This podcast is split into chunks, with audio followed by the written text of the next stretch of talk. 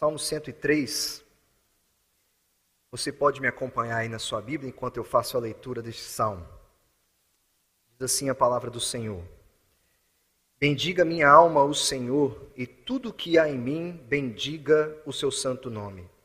Bendiga minha alma o Senhor, e não se esqueça de nenhum só de seus benefícios. Ele é quem perdoa todas as suas iniquidades, quem cura todas as suas enfermidades, quem da cova redime a sua vida e coroa você de graça e misericórdia. É Ele quem enche de bens a sua vida de modo que a sua mocidade se renova como a da águia. O Senhor faz justiça e julga todos os oprimidos. Manifestou os seus caminhos a Moisés e os seus feitos aos filhos de Israel. O Senhor é compassivo e bondoso, tardio em irar-se e rico em bondade. Não repreende perpetuamente, nem conserva para sempre a sua ira não nos trata segundo os nossos pecados, nem nos retribui conforme as nossas iniquidades. Pois quanto o céu se eleva acima da terra, assim é grande a sua misericórdia para com os que o temem. Quanto o Oriente está longe do Ocidente, assim ele afasta de nós as nossas transgressões. Como um pai se compadece de seus filhos, assim o Senhor se compadece dos que o temem pois ele conhece a nossa estrutura e sabe que somos pó. Quanto ao ser humano, os seus dias são como a relva, como a flor do campo, assim ele floresce. Mas soprando nela o vento, desaparece e não conhecerá daí em diante o seu lugar. Mas a misericórdia do Senhor é de eternidade a eternidade sobre os que o temem, e a justiça sobre os filhos dos filhos, para com os que guardam a sua aliança e para com os que se lembram dos seus preceitos e os cumprem. Nos céus o Senhor estabeleceu o seu trono e o seu reino domina sobre tudo. Bendigam o Senhor os seus anjos, valorosos em poder, que executam as suas ordens e lhe obedecem à palavra. Bendigam o Senhor todos os seus exércitos, ministros seus, que fazem a sua vontade. Bendigam o Senhor todas as suas obras, em todos os lugares do seu domínio. Bendiga minha alma o Senhor. Você ama ler os salmos e encontrar nos salmos a maneira como Deus se apresenta a você e também até mesmo uma maneira de você se aproximar de Deus, não só vendo um Deus que sabe nos amar, mas um Deus também que é digno do nosso amor a Ele. Um Deus que é amoroso mas um Deus também que pode ser amado por nós. Os salmos nos apresentam Deus dessa maneira. Um Deus compassivo, misericordioso. Aqui na nossa Bíblia vem tardio em irar-se, mas em outras versões, cheio de amor e de bondade. Mas será que Deus, conforme Ele se apresenta para nós, é amado da mesma maneira por todos? assim como Davi o ama aqui nesse salmo? Será que todas as pessoas no mundo podem dizer que o Deus que se apresenta a nós aqui no Antigo Testamento ou nos Salmos é mesmo um Deus amoroso? Um Deus que sabe amar? Será que o Deus que se apresenta a nós no Antigo Testamento pode ser de fato amado por mim, por você? É assim que Davi se coloca diante do Senhor, bendizendo o nome de Deus. Mas nem todos fazem isso. Há muitos no mundo que não veem Deus dessa forma. Há muitos no mundo que o imaginam de um outro modo e que acreditam que não existem razões para que Deus seja amoroso e que nem existem razões para que ele ame a Deus. Um um desses seres humanos que há na Terra e que dizem isso, muito famoso, escreveu um livro chamado Deus, um Delírio, e ele escreve o seguinte: O Deus do Antigo Testamento é talvez o personagem mais desagradável da ficção. Ciumento e com orgulho, controlador, mesquinho, injusto e intransigente, genocida étnico e vingativo, sedento de sangue perseguidor, misógino, homofóbico, racista, infanticida, filicida, pestilento, megalomaníaco, sadomasoquista, malévolo. O nome dele é Richard Dawkins. Ele escreveu um livro chamado Deus um Delírio. E é assim que ele imagina que Deus é. Deus não pode ser amado como eu acredito que ele se apresenta assim. Alguém pode pensar que, não, isso é só mais uma descrição de alguém que se rebela contra Deus. Porque essa não é a maneira como Deus se apresenta a nós. Mas para ele, se Deus é tudo isso, ele não é amor. E ele não pode ser amado. E ele vê a Deus dessa maneira. Mas será mesmo que essa é a forma correta de olharmos para Deus? Será que é essa mesma maneira correta como Deus se apresenta a nós na Sua palavra? Ou essa seria apenas mais uma declaração de um homem que há na terra, como muitos outros que nós também encontramos na Bíblia, que os próprios salmistas dizem que são ímpios, sempre cheios de si, arrogantes, sempre saudáveis, sempre prosperando com a, a, o seu dinheiro, com seus bens, mas que constantemente estão invadindo o céu com a sua arrogância e zombando de Deus. Os salmistas já viam isso. Homens que constantemente desafiavam os céus e zombavam de Deus, enquanto o salmista bendizia o seu nome e dizendo: Senhor, o Senhor não fará justiça sobre esses que te ameaçam e que dizem que coisas que o Senhor não é, enquanto nós sofremos. Há muitos exemplos disso nos Salmos. E aí nós ficamos nos perguntando: como Deus se revela a nós então, aqui neste salmo? Como Deus começou a se revelar a nós desde Êxodo 34, que nós lemos no início, que tem uma ligação muito íntima com o Salmo 103, aonde Davi recita Êxodo 34 aqui. Como Deus se revela a nós? Eu posso amar esse Deus que se apresenta diante de mim no Salmo 103. Eu posso amá-lo de todo o meu coração, porque ele se coloca diante de mim como um Deus realmente amoroso, compassivo, tardio em irar-se e misericordioso. Eu acredito que o Salmo 103 nos ajuda a encontrar uma resposta de que sim, Deus se revela a nós de uma maneira como o mundo não conhece, ou como o mundo rejeita em conhecer. Pois nesse salmo nós encontramos uma alma, um homem que derrama sua alma em louvor a Deus quando ele diz: Bendiga, ó minha alma, o Senhor e tudo que há em mim, tudo que há no meu ser, bendiga o seu santo nome. E isso Davi diz em razão da própria revelação que Deus dá, como por exemplo no verso 7, ele fala: O Senhor revelou os caminhos a Moisés e a todo o povo de Israel, nós lhe conhecemos. Eu não estou elevando a minha alma a um Deus que é desconhecido para mim, ou como os ímpios têm o apresentado para mim. Mas o Senhor revelou os seus caminhos a Moisés, revelou a nós, todo o povo de Israel, e é a ti que eu elevo a minha alma, e a minha alma se deleita no Senhor. Esse salmo nós poderíamos dizer que vem diretamente do coração de um homem que foi chamado de um homem segundo o coração de Deus, que conhecia Deus, que tinha comunhão com Deus e vivia toda a realidade daquilo que Deus é de fato e faz na sua vida. E Deus, e Davi é um desses homens que poderia dizer: Eu sei quem Deus é, eu sei o que ele faz, porque eu já vi o que ele já fez por mim. Um homem que teve comunhão e conheceu a Deus e que agora pode se derramar diante do Senhor. Então nós vemos que a sua alma tem muitas razões para bendizer o Senhor.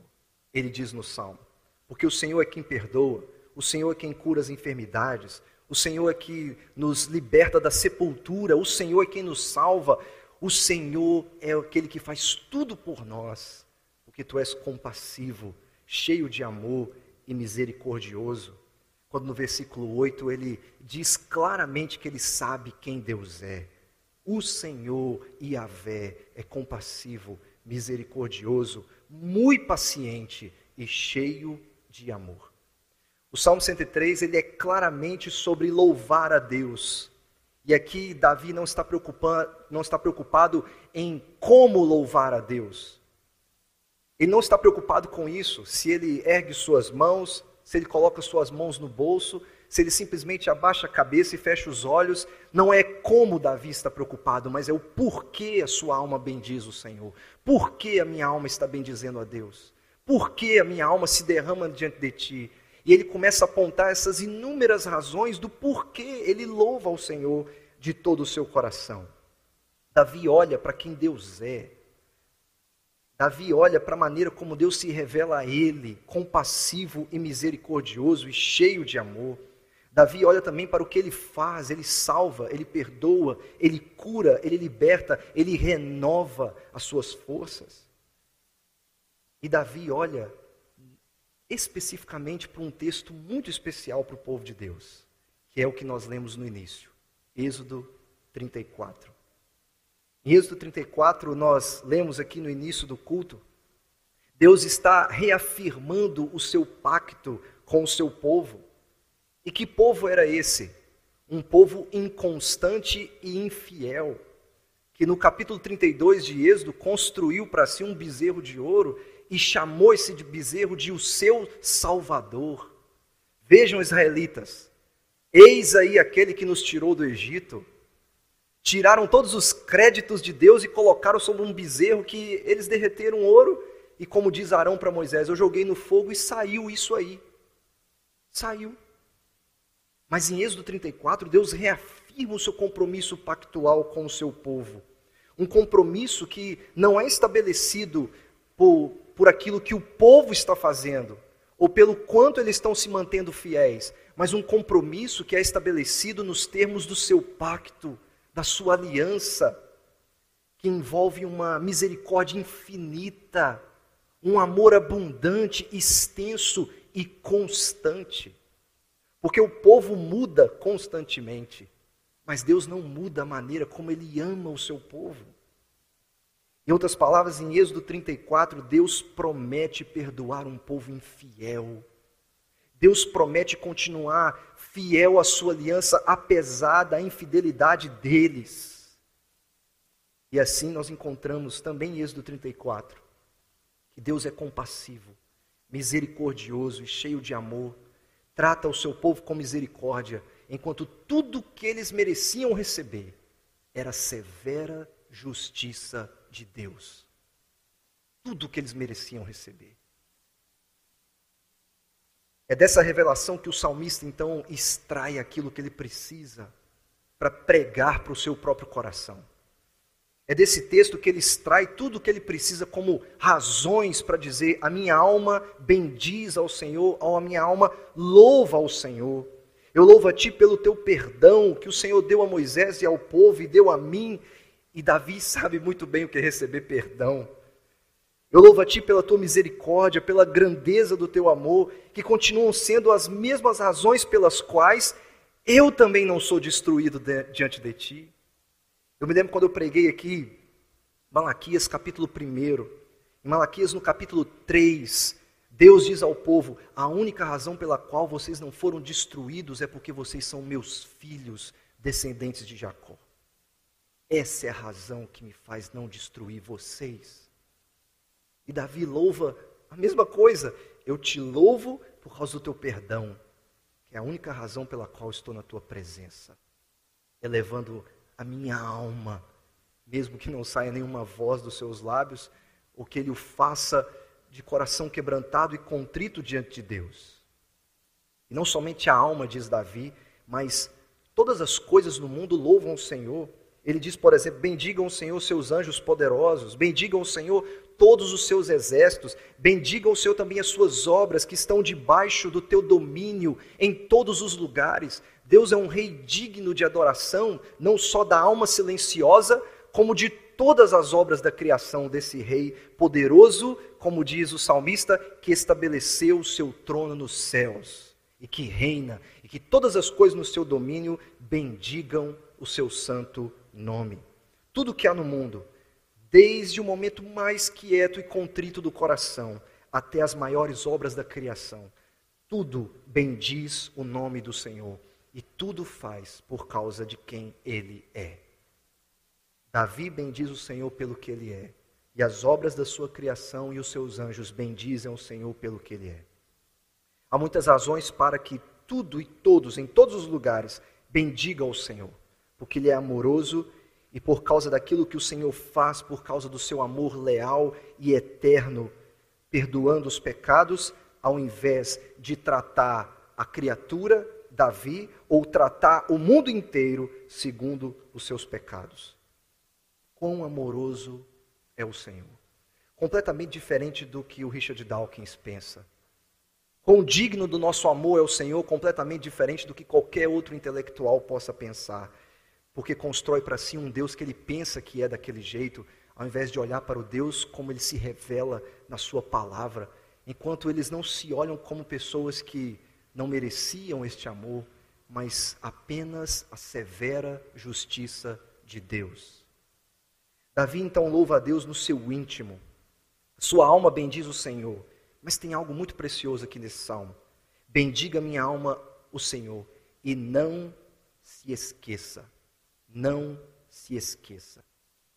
Aparentemente, tudo que o salmista dirá à sua alma, em um ato de pregar para si mesmo, como muitos pregadores antigos nos ensinam nos seus livros, antes de você falar para alguém, primeiro fale para você, para o seu coração. Se essa mensagem não entrar no seu coração, não fale para os demais. E Davi primeiro persuade o seu coração antes de persuadir o povo de Deus a que bendiga o nome do Senhor. E como ele faz isso? Não se esquecendo, não se esquecendo. Não se esqueça, minha alma, de quem Deus é.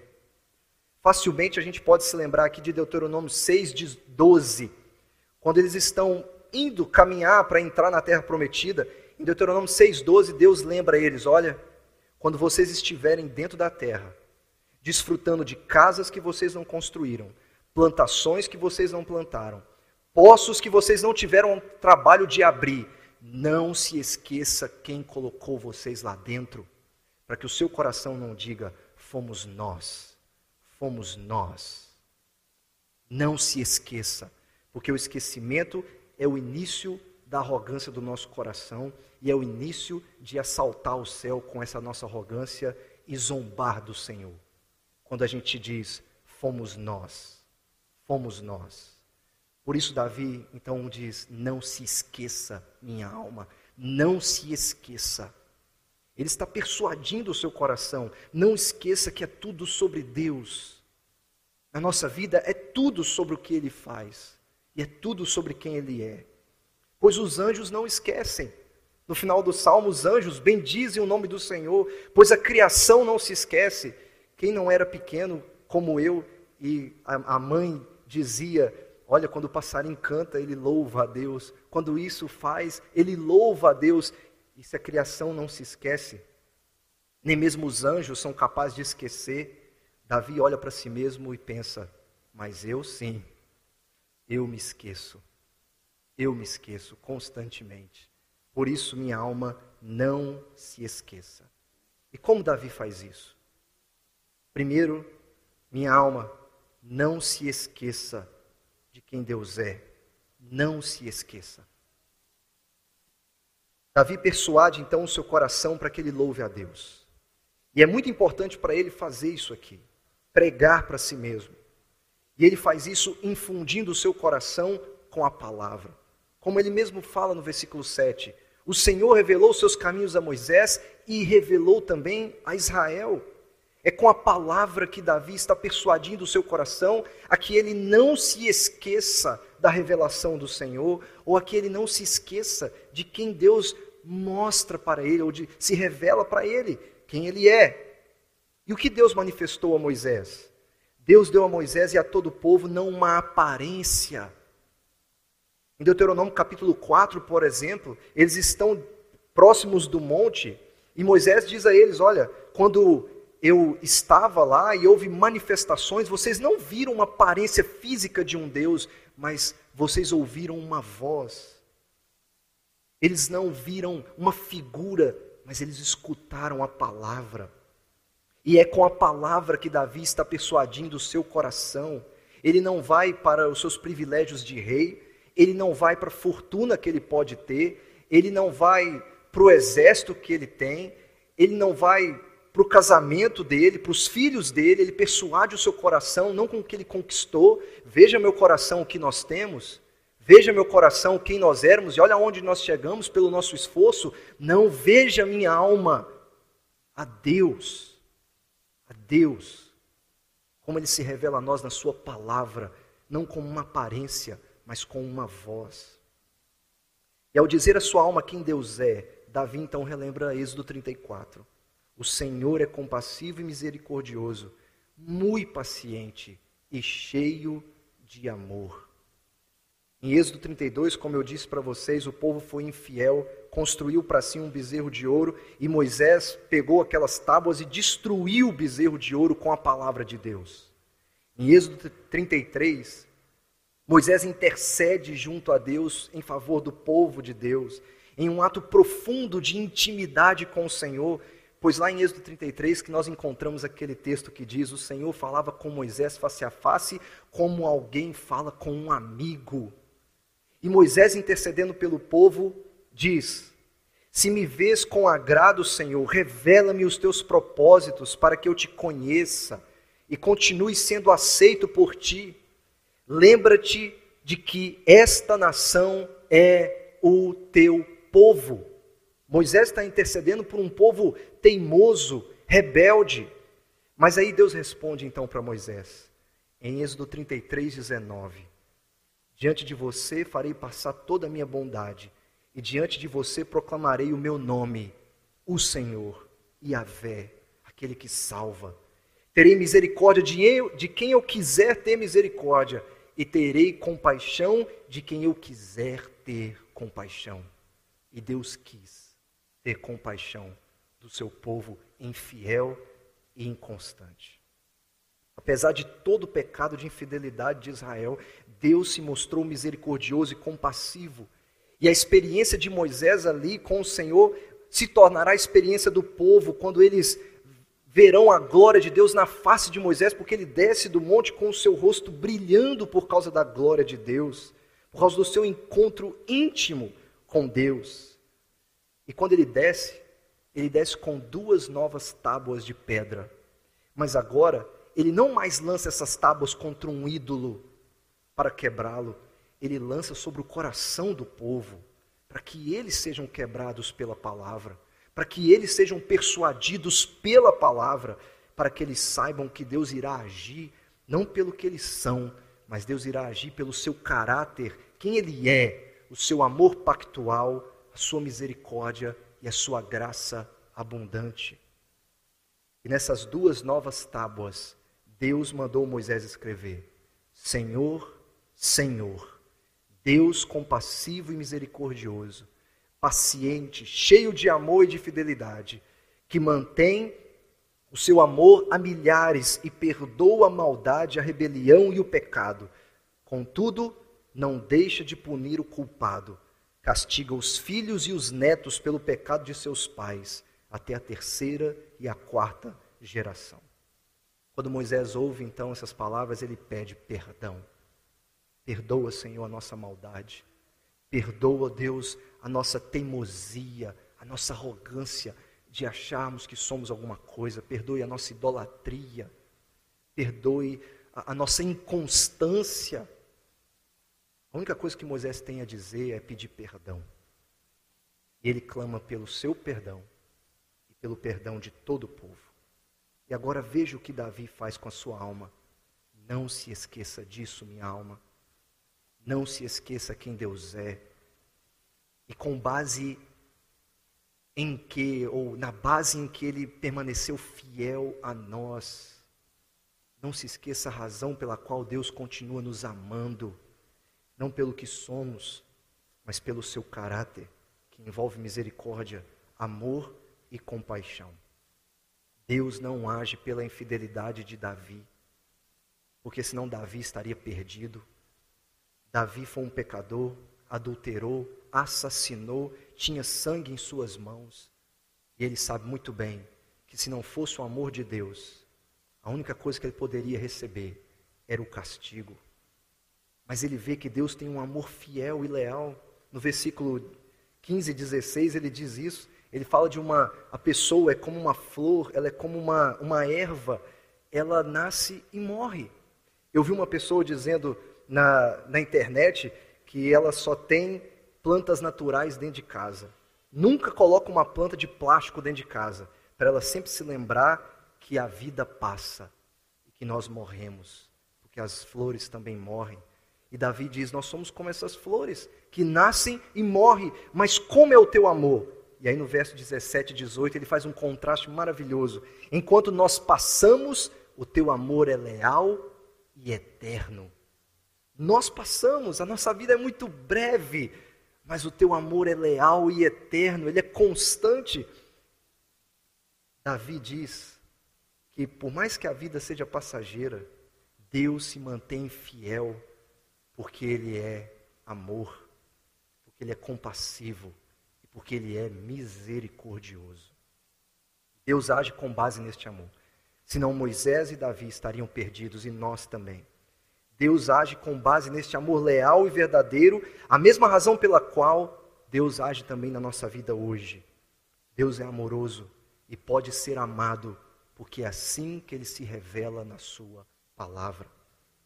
Mas Davi também olha para o que Deus faz por causa desse amor, por causa dessa fidelidade de Deus à sua aliança. A alma não pode se esquecer de quem Deus é, que Ele é compassivo, misericordioso, abundante em amor, mas ela também não pode se esquecer o que, ela, o que Deus faz por causa deste amor leal e eterno. E Davi começa a enumerar essas razões. Ele diz: Ele perdoa.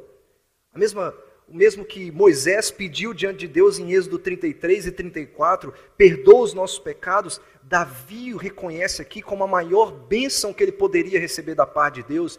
Bendiga a minha alma ao Senhor e não se esqueça de nenhum só de seus benefícios. E qual o primeiro deles? Ele quem perdoa, ele perdoa os nossos pecados. E o que mais Deus faz, diz Davi? Ele cura todas as doenças. Talvez não apenas uma doença física, como a gente pode esperar, mas a verdadeira doença não seria o próprio pecado dele, sua própria condição diante de Deus, mas é Deus quem cura todas as doenças.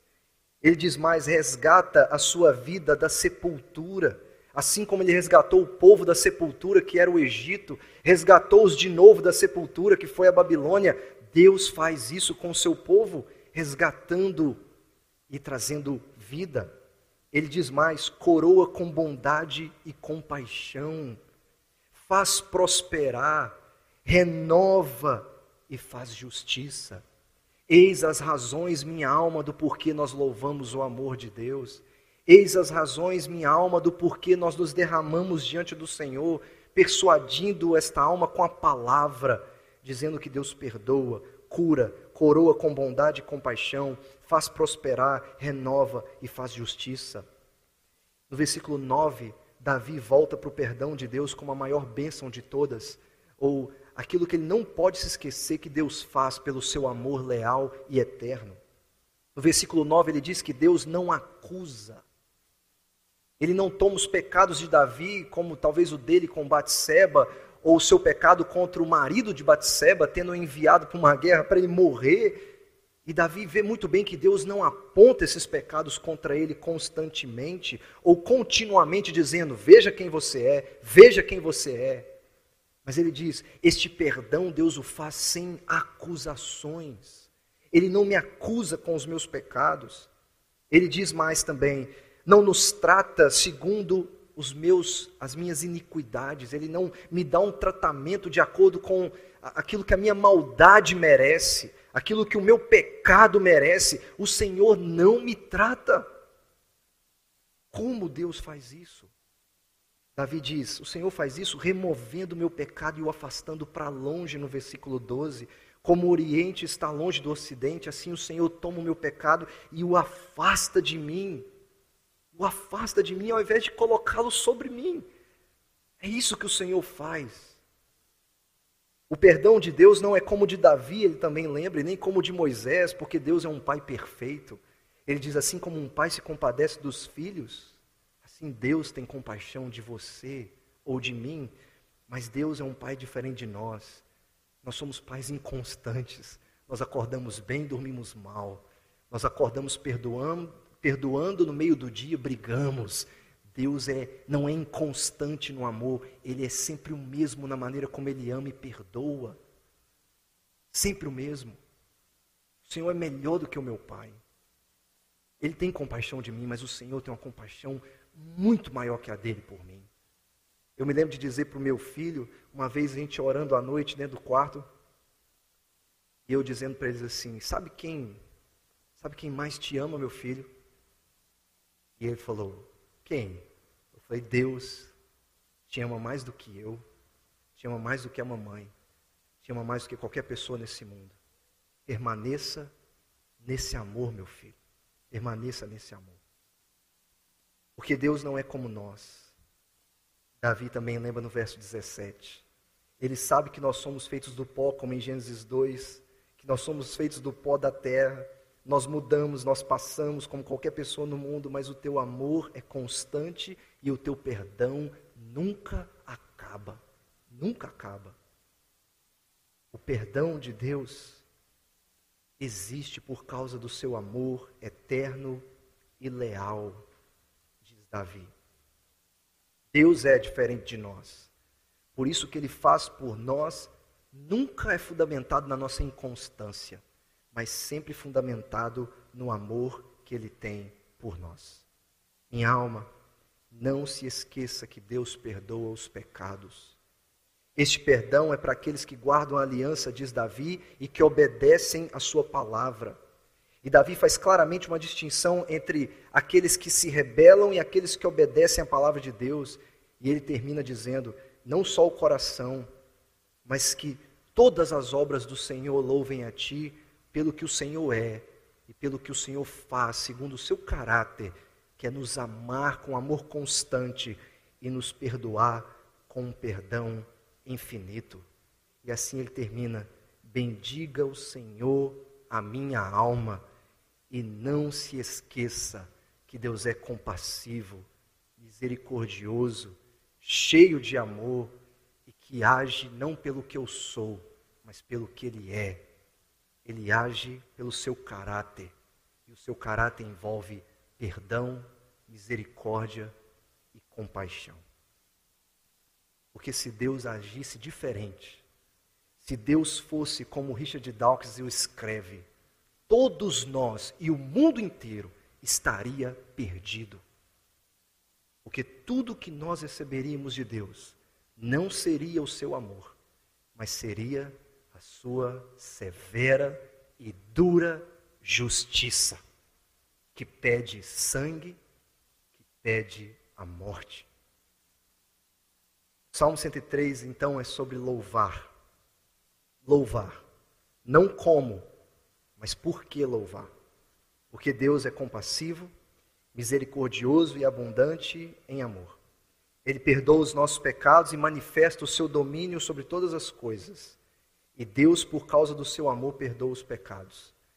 Pois é da natureza de Deus não ser como alguns ímpios o descrevem, mas é da natureza de Deus amar é da natureza de Deus perdoar. É da natureza de Deus ser compassivo e misericordioso, enquanto tudo que merecíamos era sua justiça. Esse amor perdoador é quem Deus é, e é o que ele faz. Apesar de quem nós somos, apesar dos nossos pecados, Deus não nos trata segundo os nossos pecados, senão nós estaremos perdidos. Do contrário, Nunca seria o amor de Deus que poderíamos esperar se Ele nos tratasse do jeito que nós somos. Não seria o amor que deveríamos esperar. Moisés clamou pelo perdão, Davi louva o perdão, e você? E você? Pelo que você clama diante de Deus? Pelo que você derrama sua alma diante do Senhor? Pelo que a sua alma bendiz a Deus? Salmo 103, Êxodo 34, nós encontramos algo que é um mistério, tanto para Moisés quanto para Davi, e é também para nós. Deus perdoa, Deus perdoa, Deus ama. E a minha alma se derrama diante desse compromisso pactual de Deus. Mas os dois apontam, apontam para um detalhe muito importante. Contudo, não deixa de punir o culpado.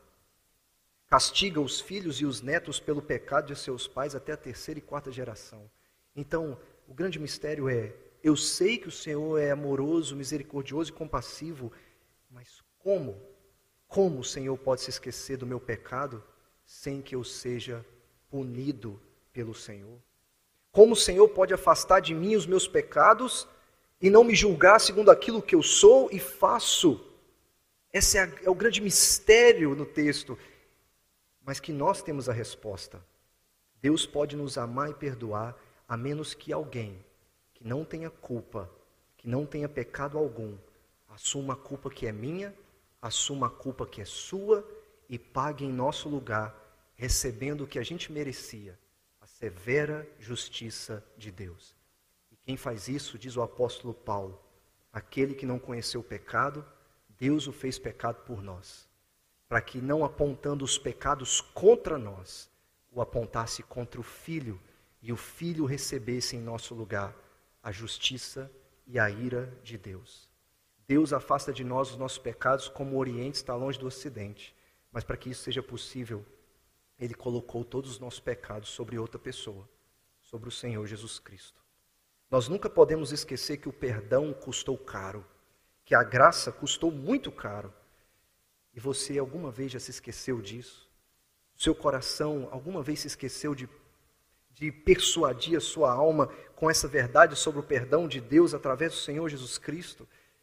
Hoje é o dia para que você diga à sua alma: minha alma, não se esqueça. Não se esqueça porque somos perdoados.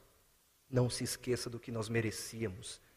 E não se esqueça quem o assumiu em nosso lugar: o Senhor Jesus. Eu só sou alvo da misericórdia de Deus, como disse um, um antigo puritano, porque Deus disse ao filho: Meu filho, para que eu tenha misericórdia deles, lembre-se que eu não terei misericórdia de você. E Deus não teve misericórdia de Jesus, deixando-o sozinho na cruz, só, para que nós jamais estivéssemos sozinhos que jamais fôssemos alvos da ira de Deus, mas como diz o apóstolo Paulo, não destinados para a ira, mas para a salvação, mediante o nosso Senhor Jesus Cristo. Que Deus te abençoe, que você possa dizer: Bendiga minha alma ao Senhor, e tudo que há em mim, bendiga o teu santo nome, pois é o Senhor quem perdoa os meus pecados, pois em Cristo o Senhor é compassivo, misericordioso cheio de amor e não nos trata do jeito que merecíamos, mas nos perdoa.